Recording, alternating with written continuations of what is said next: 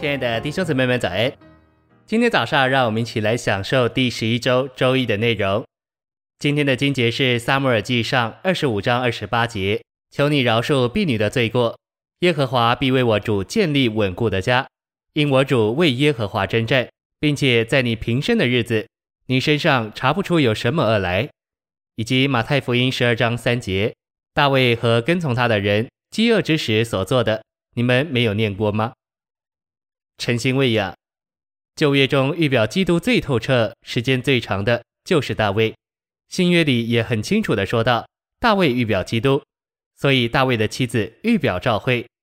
大卫至少有三个妻子，一个是扫罗的女儿米甲，一个是亚希暖，但这二人都没有什么特点预表教会，只有亚比该，大卫的另一个妻子，确实有预表教会的特点。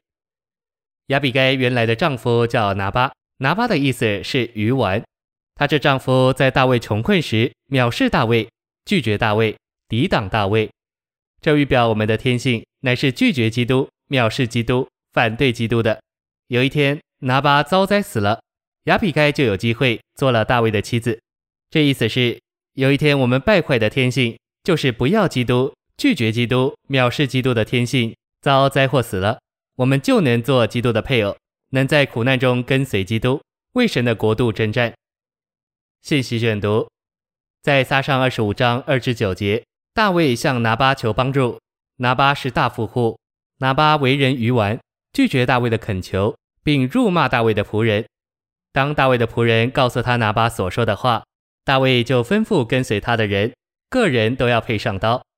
于是大卫说：“我在旷野为这人看守所有的。”以致他一样不失落，实在是突然了。因他向我以恶报善，番薯拿巴的男丁，我若留一个到明日早晨，愿神重重的降罚于我。在本章里，我们也看见拿巴的妻子亚比该以智慧平息大卫。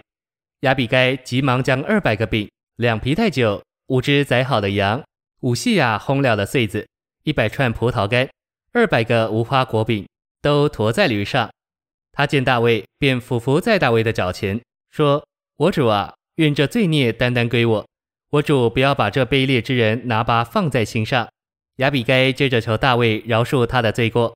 最后他说：“到了耶和华照他论到你所说的一切好处待我主，立你做以色列的领袖时，我主必不至因曾无故流人的血为自己报仇而良心有亏，心中不安。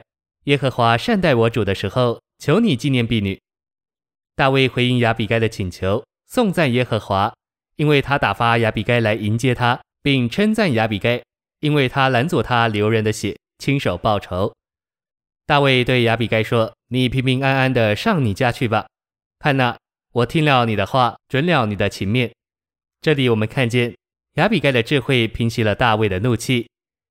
当亚比该将这些事都告诉拿巴，他的心在他里面如同死了，他的身僵如石头。